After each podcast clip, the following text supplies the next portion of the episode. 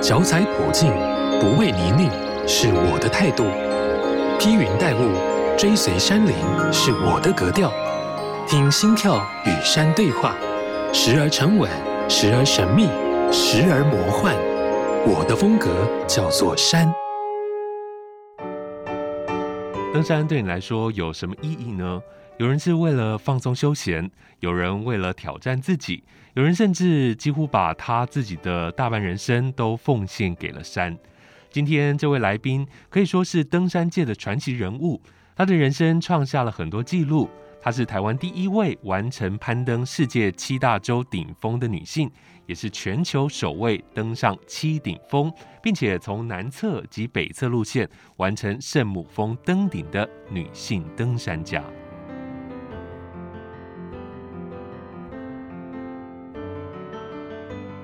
好，是九三五，我的风格叫做山，欢迎传奇人物江秀珍，秀珍姐你好。哎，阿泽好，各位听众朋友大家好。哇，我想很多爱爬山的朋友啊，一定认识秀珍姐。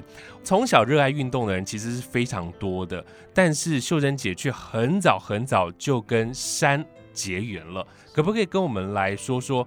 听说当时你第一次接触山的时候，小爬山的时候，还碰上了大雨，要不要来跟我们说说你的过程？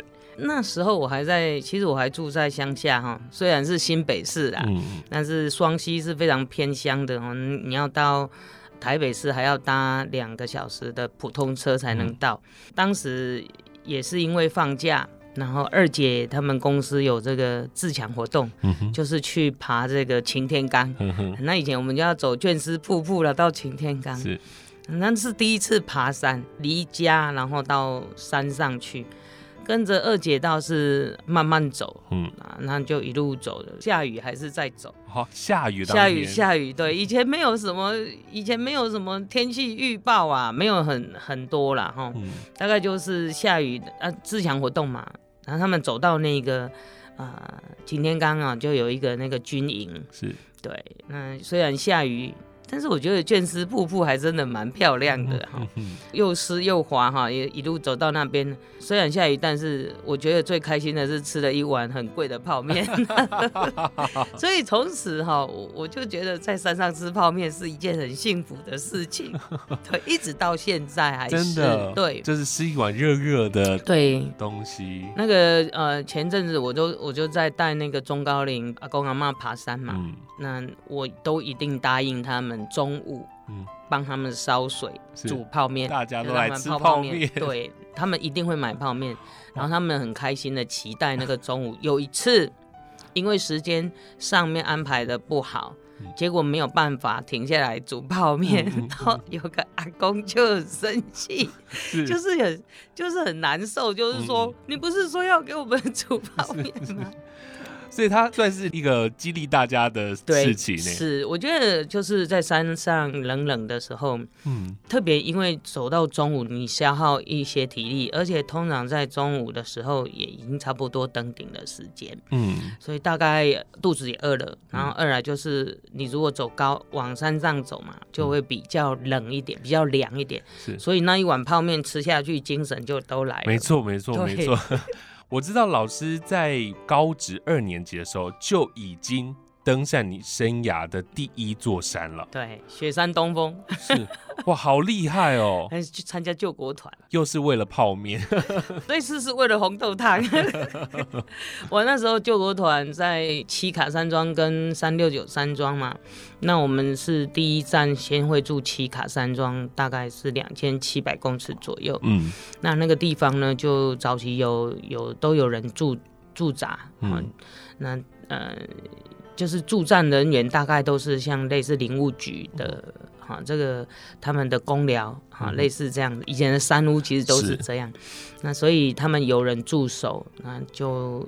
煮红豆汤卖 卖钱，嗯嗯、我记得那时候一碗红豆汤在山上，在七十六年、七十八年那时候，一碗红豆汤差不多是二十五块到三十块台币。可是，在那个那么高的地方可以吃到红豆汤，那是很幸福的。对呀、啊，真的是一个很珍贵的事情。对对对，对，对，对，所以当时在这一次的攀登哦，是你的第一座。对，当时前面训练了多久啊？你那时候一股劲就说我要去参加就参加了。当时为了赏雪，嗯，因为雪对我来讲是非常珍贵的，因为我住在那个乡下，根本连看电视的机会都很少。嗯、那在山，在这个电视里面看到这个。啊、呃，下雪的情景，我就觉得，嘿，我们台湾会下雪吗？嗯、那真的到了高职的时候呢，我就听说山上雪山会下雪啊，嗯、所以我就参加救国团。那当时参加救国团其实是没有所谓的行前训练，对，就是说我们个人呐、啊，嗯，大部分都是鲁拉拉，也就是大学生在带这些高中生，所以呃，当时。是因为我自己本身是田径队，又是球队，就体力好。对，体力好，所以参加了那个呃，刚开始还不是参加。雪山，嗯、我参加过雾社先锋营啊，然后那个呃花东纵走啦，这些呃只要有救国团的活动，我都很喜欢参加。嗯。嗯、那以前参加不是说我想报名就可以了，嗯、他要班上前几名。哦。哎，然后我运气好，是因为我们班带的男朋友在救国团，也因为这样的一层关系，所以我就每年几乎因为很多人都不想去，我们班既然有名额啊，我就会跟我班带。说那我要去，嗯、所以就这样子，第一次赏到雪，嗯啊，那在这边要先各位说听众朋友分享一下，就是说在救国团，虽然我们报名的时候没有行前训练，但是救国团的行程都要有行前训练，也就是去到了武林农场，是有其中有三天可能就是在。做这些训练。是是是，包括鞋子啊，包括你的装备，还有包括你怎么穿冰爪，嗯，嘿，所以这个就是行前训练。老师，那个时候你因为它是你的第一座山，看到雪是最后的结果了，那中间的这个过程是不是也跟大家分享？那当时的经验对你后来的登山的生涯有没有什么样的影响或启发呢？其实我觉得，呃，在那边学了一个名词叫做适足，适就是适合的适，足就是。那中间的这个过程是不是也跟大家分享？那当时的经验对你后来的登山的生涯有没有什么样的影响或启发呢？其实我觉得，呃，在那边学了一个名词叫做适足，适就是适合的适，是足就是呃脚脚步，所以你是要穿新的登山鞋去适应你的脚。嗯，那。通常我们都，我们是后来，我也后来才知道说，哎呦，登山不能穿新鞋啊，嗯嗯嗯，你脚就会就会痛，对，然后会胀，有时候会摩擦，会长起水泡等等。嗯、所以在那个那个时候，我就觉得行前啊，救国团的当时的这个活动行前训练都是做的很扎实，嗯，所以这部分我觉得是让我在后来啊非常嗯、呃、觉得就是说登山本来就是要有。很好的行前训练才不容易发生危险。嗯，那这是训练的部分。那第二个部分是在这个过程当中呢，其实有时候因为我们跟着队伍走嘛，那教官说什么就是什么啊，所以教官说一就一，二就二啊，就服从哈很重要在队伍里面。那当然就是呃相关的就是天气啊，那天气下雪。好，我们到了三六九，下雪连续下了三天，嗯，那就不能登顶，对啊，不能去登雪山了。嗯、那那那个年轻的小伙子啊，就是，哎、欸，我来到这里了，为什么不能登？对啊，多失望啊。对，可是呢，这个教官为了要安抚大家，他就会用讲故事的方式，让你知道留得青山在，不怕没柴烧啊。每一次的行程。虽然是同一个山，但是呢，会带给你不同的启发，或者是感受，甚至回忆。那后来也的确是这样。哎，教官曾经讲过一句话，就是山就像他的老婆一样，嗯、老婆生气了，我们就 保持距离；老老婆开心了，我们就近一点，抱她，拥抱她。没错。所以我有一直都还记得当时的这样的过程。这么多年来，也的确在高中的时代让我学习到。这么多的登山的一些经验，嗯哼哼哼，其实那时候老师没有爬很久的山，才刚开始，刚开始爬山，却已经可以去理解山跟人的关系了，这样子。接着才短短的七年，就登上了圣母峰啊！这个部分我觉得就是救国团就参加到，当然就参加到高职毕业嘛。我二姐其实先爬山，她喜欢爬山，所以二姐在山岳协会里面，山山登山会里面就认识很多。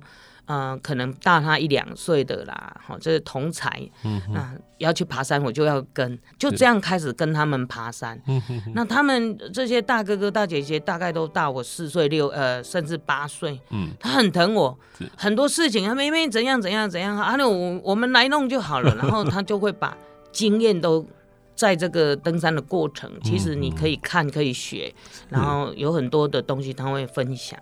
一开始爬山嘛，因为大家都是业余的，对，虽然他们都已经是向导了，嗯，但是他们就很喜欢大家呃，就是呃，我们常常常臭气相投的人在一起，就会很开心。有时候去登山不是为了登顶，是为了泡茶、嗯、聊天，对，所以拍照。然后下山分享，所以这样的一个时间呢，也变成他们也不是真正的在带队赚钱啊，他们反而就是不想带队了，就等 等于大家都是每一个人都是向导这样，然后一起出去玩。也因为这样子爬嘛，在台湾爬爬爬爬到最后，这些向导啊，就是路上大家都认识的。嗯嗯那个江秀生，我告诉你哦，现在什么协会哦，在在招募这个要去圣母峰的啊这个队员，我觉得你很合适去哦，去参加嘛。然后另外就是我有一个向导，我也常常叫他，就就是我第一个算是第一个师傅啦。是王王金龙王大哥，因为我常常跟他爬山，那他的这种就是爬山的这种呃风格，然后再加上他是向导，所以呃。他先去圣母峰的，嗯嗯，那当然他们没有成功，可是听到我要去爬圣母峰，哇，他就很就是很大方的就把他的那个雪那个羽毛衣啊什么的装备对借给我，嗯，嘿，还有一件裤子是就送给我这样子，就是说一听到你要去圣母峰，他也当然乐观其成，嗯，然后很祝福这样子，是，对，好像不是那种。很刻意的去计划，他就是很冥冥之中就这样子串在一起了。是，是哇，所以当时在二十四岁的时候登上圣母峰这件事情呢、啊，嗯、哦，报名之后你在过程当中一定是非常非常的辛苦，但在中间没有想过就回来了。哦，因为呃山很有趣，就是说你要去爬圣母峰，其实是一件很大的事。嗯、那嗯，因为我本身是在田径队球队出生的，所以，嗯、呃，这种团队集训的部分，我倒是还蛮能 enjoy 的。嗯哼哼。呃，再来就是说，嗯，这个部分是世界最高峰。对。那你要去做准备的事情实在太多了，根本没有机会让你想要退打退堂鼓。嗯。真的没有。是。你看你。平常要上班是，然后利用下班的时间去训练，然后我们还要把工作辞掉两个月，嗯、要出门两个月，哦、所以这些事情都你要准备，嗯，好，然后要缴十万块的呃这个训练费是。等等，然后每每个月的行程表你都要尽量能够要达标，嗯哼，每个月的第三个礼拜要考试，还要考试，要要要，因为。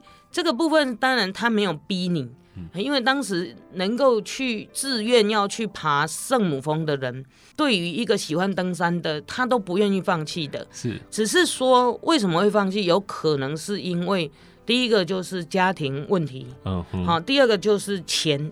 资金的问题，因为他要两个月的没有没有钱可以赚的话，这对他来讲可能他要有一笔存存款或者是怎么样才行。那再来就是有一些呃这个个人的这种工作的状况，所以他离职不了。他没有拿到那个，可能他本来想说，哎，他可能在公部门工作。可是公部门他不同意你去，是那不给你留职停薪等等，嗯、那这个部分他就要考虑了。嗯、哼哼所以很多都是来自于外在的因素。是，是，所以在这样的过程当中呢，我们的确是有两两个到三个就没有再参加了。嗯哼哼，嘿，那大部分的受训练都有参加。是对，那每每天其实都是自我训练。嗯，嘿，比如说我们一天我一天要跑一万公尺。是。那其实我在田径队一万公尺还好，但是你要上班啊，嗯，你白天要上班，然后你晚上又要有很多的，我们有时候要上绳索课啊，有时候要做什么什么的，然后要去听人家爬过圣母峰的前辈们演讲，对，哎对，用这样的方式收集资讯。然后还要去了解高山病，他会用很专业的方式来告诉你。是，嘿，所以很多的东西你要学，你根本没有时间去想我要放弃这件事。哦，那这一次的登顶是花了几天的时间啊？我们花了一个半月的时间。一个半月的时间，在这个一个半月的时间中间，一定有面临到很多的状况吗？有，有没有你觉得比较过不去的那些时刻？无论你是新手入门，或已身经百战。踏入山不管地带，都要严阵以待。山只管它的自在，入山前的准备与装备得自己来担待。青山达人来解答，马上进入山不管地带。爬山健行是一件老少咸宜的运动，对于长辈来说呢，更是可以锻炼心肺与肌耐力的好选择。如果说家中六十五岁以上长辈以前没有爬山的习惯，想要来尝试的话，我们该帮他们注意什么呢？首先可以评估长辈的体力，体力最直接决定健行的路段、时间与长度。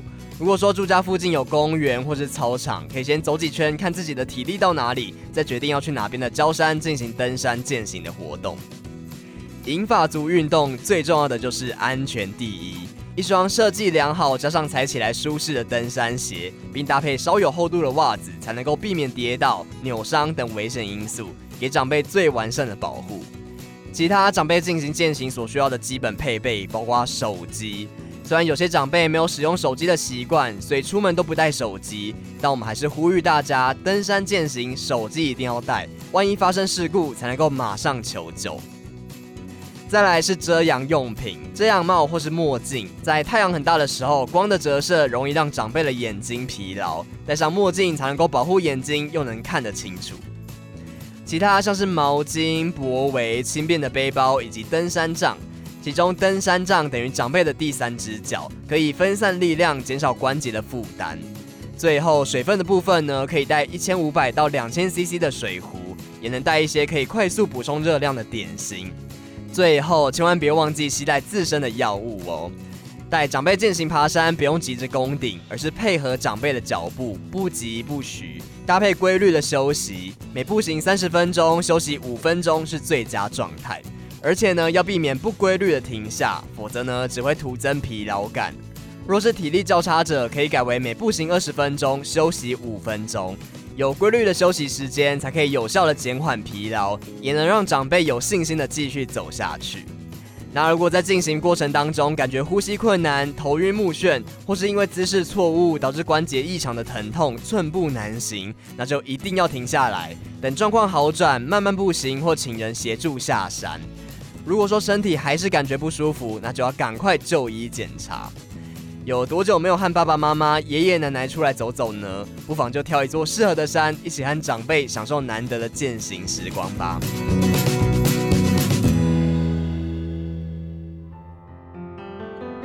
那这一次的登顶是花了几天的时间啊？我们花了一个半月的时间。一个半月的时间，在这个一个半月的时间中间，一定有面临到很多的状况吗？有，有没有你觉得比较过不去的那些时刻呢？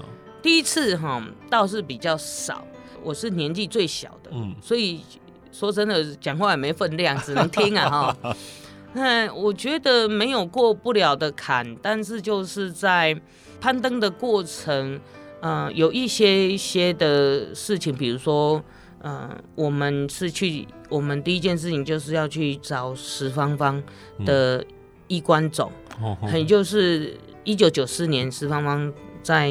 那个北侧他就没有回来，那中国大陆这边的联络官有，他们队员有帮他啊做了一个衣冠冢，嗯，所以是一个石碑，然后上面呃是一块大石头，然后上面刻他的名字，嗯，对。那我们后来有我们后来有找到，有拍照，嗯，对。那石芳芳因为我也跟他爬过山，哦，所以就那一种感觉就有一点点。觉得蛮可惜的，我就是有一点舍不得，因为毕竟大家都在台湾都很爱爬山啊，然后都在带队。嗯、呃，因为我们是同一个山岳协会，嗯、所以我也跟他带过队，奇莱啦，哈，奇莱巅峰啦等等这一些过程，所以开始有一点点伤感。是是是，对对是。那其他的我觉得是还好，嗯、呃，有蛮有趣的一件事情跟大家分享，因为去圣母峰是。环境是非常的干燥，它是属于高原气候，是，所以一开始去我就开始咳得半死，咳嗽啊，咳得半死。然后你在那边咳嗽，就是像现在一样，你一咳嗽，人家就把你当成是可能你确诊之类的哈。在那边咳嗽，人家会把你当成肺水肿，就是你生病了，对，你生病了。如果是肺水肿，它一定会很喘啊，然后有很多其他症状的搭配，可是都没有，就只有一直咳咳到哦，有有一点痛了哈，那就资源很少。隔壁是美国队，哈，就在我们前后，南宫奥位啊，就是那个就是厨房后面这样子，就是美国队。可是日本队要走差不多四百公尺，嘿，四百公尺要走个半半小时以上哦，好。一圈操场要走半个小时，嗯、那最主要是因为那里五千两百公尺的海拔，是，所以很呃走路要很慢，嗯、然后就去看医生啊，嗯、他们就带我去看医生。啊，医生就听一听，啊，你这个哈，这个太干燥了哈，你要、嗯、你要常常啊润、呃、喉，你要吃糖果，好吃个糖果让它润喉。然后你知道吗？医生讲的话都是很很重要的，圣旨的感觉。对对对，所以我连晚上睡觉都在吃糖果，差点噎死，你知道吗？哦，所以第第一次去爬这个圣母峰的过程，还一直有糖果吃，这样。对对，就要吃那个喉糖啊，然后吃吃吃啊。其实那个是因为需要适应啊，因为嗯五千两百公尺的地方哈，那里的因为刚好是和，哎，嗯，龙布冰瀑。龙布冰河的河口，那所以它那边也是沙，也有风沙，嗯、然后也有下，也会下，也是下雪，所以这样的一个干燥环境会让，呃，你不太不太能够适应。是是是，所以当时就只有你这，你一个是年纪最小的，对，我就是年纪最小的，然后发生这样的状况，大家都很紧张，要照顾你这样子。对对对。我觉得每一次攀攀登这个登山哦，都是要考验毅力、耐力，还有自己的意志力这样子。是是。那秀珍姐一直都没有放弃，甚至在二零零九年成为了台湾第一位完成攀登世界七大洲顶峰的女性。那刚刚你前头也说到了，同时也是全球首位哦登上这个七顶峰。为了要完成这项创举，在这个所有的这个装备跟体能训练，有没有跟以往不一样的准备呢？哇，那个是嗯，差了十一年，就是圣母峰之后，我就没有有太多，基基本上应该说没有海外攀登的过程，嗯、大概都在台湾读书啦，还有一些工作，还有。当向导，在带台湾的这些三千公尺的高山，所以能够再去世界爬山，那时候是非常兴奋的，辞职也要去，没有工作也要去打打工也要去。当时为什么会有这个契机啊？也是别人邀请的。我那时候在梅峰农场工作，然后刚好要换工作到那个玉山国家公园当巡山员。嗯所以在这个过程呢，就就刚好有山友也是看到我在眉峰嘛，说你在这里干什么？那个那个欧杜娜公司啊，哈，他们要呃举办这个七顶峰啊，在招募队员呢，你要不要来嘛？一起来嘛？我一听到可以去爬世界高峰，哦，眼睛都亮了，因为已经已经太久太久没有去爬海外攀登了，所以在那个过程，我觉得。爬山、爬海外攀登的那种感觉，很快就回来了。嗯，但是装备还有各方面就落差很大了。是啊，对，就比较因为新型的新型的这些装备哈，嗯、还有这些绳索运用啊等等，都要重新来过。嗯哼，对，所以还好七顶峰它是一个循序渐进的，很多。朋友，如果你在台湾爬山爬到某种程度，我觉得啊、呃，七顶峰的海外攀登，或者是尼泊尔的健行，我觉得你都可以先去尝试，嗯，走到基地营啊。所以七顶峰是一次完成，你那一次一次出国完成，啊、还是说有分趟啊？分趟都是分趟，因为那时候我已经在国家公园工作了，嗯、是老板蛮好的，让我呃算是呃工价爬山，是，但是就是领最低薪，嗯嗯啊、只要回到台湾第二天我就去上班了上班了，对。然后这个好处是七顶峰，其实除了我们刚刚说的这些装备的准备以外，我觉得到国外去看到很多他们的文化、他们的登山制度管理面是刚好，嗯、呃，可以在国家公园。或者是林务局这样子管山的这种单位里面，可以有很多的学习。是，对，老师跟很多的国外这些人一起爬山，所以也看到了很多的不一样的东西。我们当时在嗯，把一些观念，或者是其实除了我们刚刚说的这些装备的准备以外，我觉得到国外去看到很多他们的文化、他们的登山制度。管里面是刚好，嗯、呃，可以在国家公园或者是林务局这样子管山的这种单位里面，可以有很多的学习。是，对，老师跟很多的国外这些人一起爬山，所以也看到了很多的不一样的东西。是我们当时在嗯、呃，把一些观念或者是一些他们管理的办法带回来做实验，在国家公园做实验。一开始我们国人是没有办法接受。嗯嗯嗯。那我只要举一个例子就好了。好，也就是在爬三千公尺的高山。我们以前爬玉山都很多天，大概至少三天嘛。嗯、那现在因为交通的方便，嗯、所以就变成比较快。嗯、比较快的一个问题，也就是我们国人就普遍容易发生高山症，是，因为太快拉太快了。对对对，所以这些东西就是我们要怎么样去帮国人。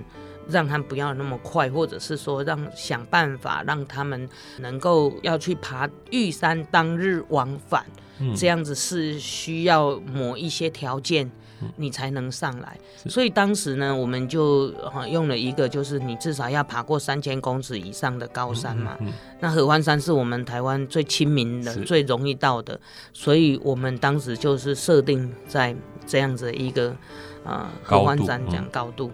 那很多人就说，很多人他啊就会用啊，他因为没有空啊，或者怎么样，他就用、呃、用相片合成啊。嗯、啊，对，说我有我有我有哈。可是这样子的一个一个在管理单位里面，他们就会觉得说，这这个其实是很危险。我今天为什么要要用这样有条件？其实我是为你好、呃，为你安全，为了你的安全，而且也也。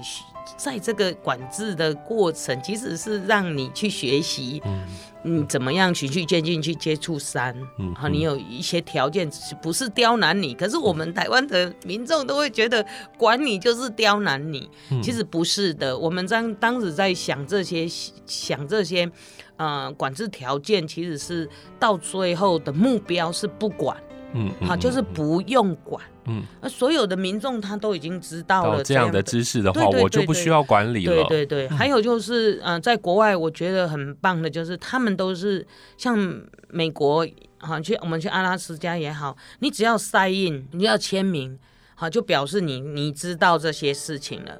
好，就是他们都采诚实制度，嗯，可是我们现在，我们台湾如果用这样的方式，他也签名了，然后签完名，他就跟你讲说，我不知道哦，我没有看到哦。如果真的发生事情，因为当时也是当巡山员啊，所以才有这个机会去了解这一些呃，我们国人的习惯，或者是我们本土的文化，哈，还有社会背景的这些考量进去，所以才会慢慢的希望。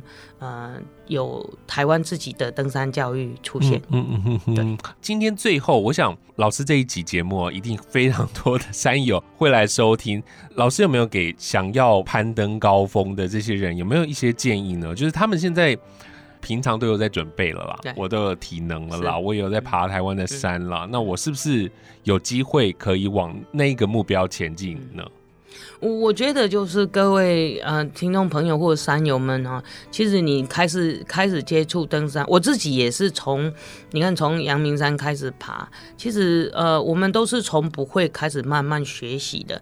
那这个过程其实是你自己最清楚。是，嘿，那爬山其实最我觉得获得最多的是认识自己哦，嘿，因为你在。走路的时候，你你往山上爬，你如果不跟其他人聊天，或者是不跟人家走在一起的时候，你跟谁讲话？就是自己自己跟自己讲话。那山给你这么好的景跟环境，让你静下来去认识自己。除了认识自己以外，我觉得为什么爬山，这一些是我这么多年来一直在慢慢去理清楚我为什么爬山。有的人是为了要呃嗯、呃、完成百月，对，那完成百月不是一天两天的事情，你可以开始想。我要完成百月，那我要从哪一座山开始爬？好，我如果从合欢山开始爬，那我最后一座山我要设定在哪个哪个点，或者是怎么样？那像七顶峰，我们也是哦。七顶峰不是蒙着头爬哦，哈。第一个你要看一下啊，七顶峰它的位置哪一哪一座是最最低的？比如说俄罗斯的鄂布鲁斯峰，欧洲最高峰，它最低五千六百四十二。不一定说最低就是最好爬了哈，嗯嗯、但是最低毕竟在呃海外的这种呃海拔高度来讲，它是最容易亲近的。